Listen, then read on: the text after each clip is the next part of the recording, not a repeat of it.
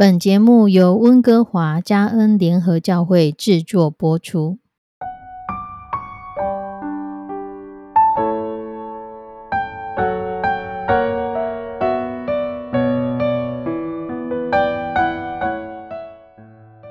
亲爱的弟兄姐妹，有一首歌叫做《细条黄丝带在老橡树上》，这是一首家喻户晓的美国歌曲。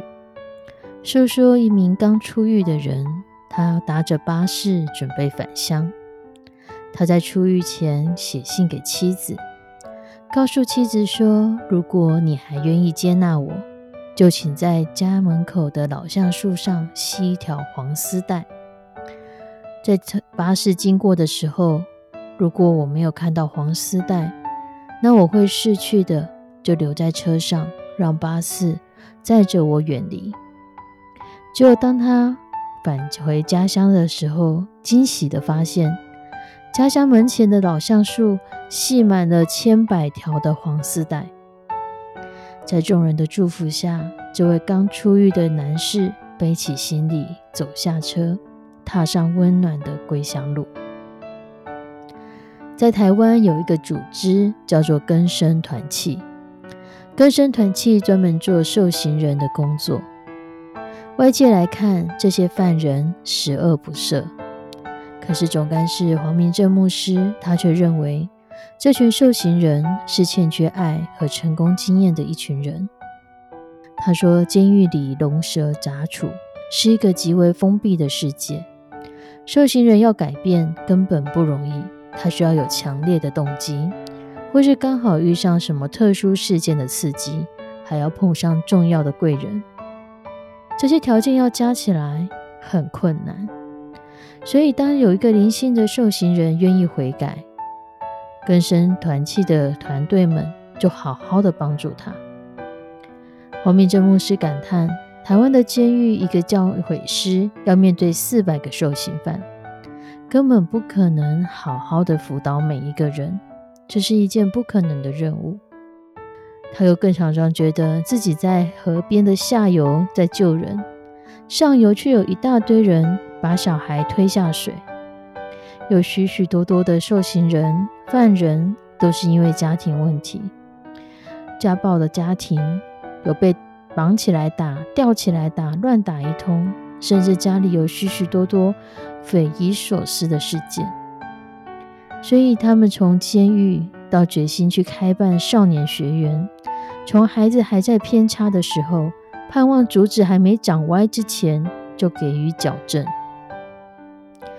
黄牧师说：“我愿意张开我的双手拥抱他们，让他们去读书，给他们爱，给他们疗伤止痛的机会，给他们一个这样的环境，建立他们的成功经验。”他更独树一帜，去教导他们骑独轮车。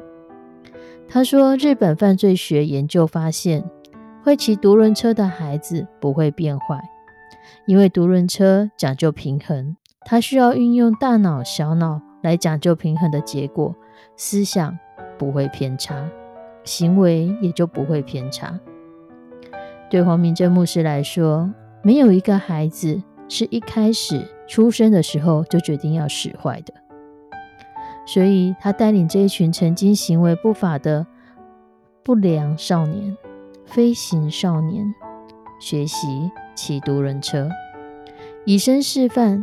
即使跌倒一百次，你只要跌倒一百次，你就可以学会这样的勇气和突破。后来拍成了《飞行少年》这个纪录片。接着又在花莲，他创办了少年学园。他期待可以把这些中辍生，让他们好好的毕业，可以成为大学生，甚至再可以出国，然后回来，永远不愿意放弃他们。从监狱到少年学员，数据统计数据显示，这些年来经过根生团契所帮助过的受刑人，超过三四千人。再犯率大为降低，一般的窃盗犯没有宗教信仰，再犯率大概是五十六 percent，但经过根生团契黄明正牧师他们所辅导过的根生人，只有三 percent 的回笼率。在黄明正牧师的眼中，大多数的受刑人，他们常常就在一念之间铸成大错，一步错，步步错，一步偏，步步乱。所以外界看这些受刑人，尽是社会败类，趋之唯恐不及。但黄牧师却说，他希望能够拉回一个是一个，有灵性的人愿意悔改，就好好的帮他。即使外界不同意他的认看法，他仍旧不后悔。黄牧师说：“我就是不忍心，眼睁睁的看着他们从监狱走向地狱。”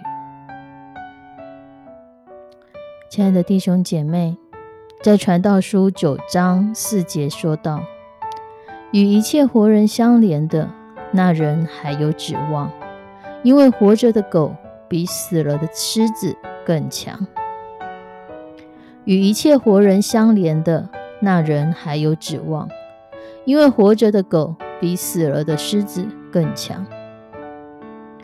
弟兄姐妹，只要人还活着，就还有指望。无论他是个罪恶滔天的受刑人，或就是我们家隔壁的那个淘气的孩子。要趁人还有活着、还有指望的时候，多给他们一点关心吧。我们都明白圣经的一个名言，我们都背熟了这句经经文：神爱世人，甚至将他的独生子赐给他们。神爱世人，这些人所厌恶的，这些人看为不好的，他们也是神所爱的。而我们能不能感受到神对他们的爱？能不能与神同工，付出我们的关心和爱呢？我们一起来祷告。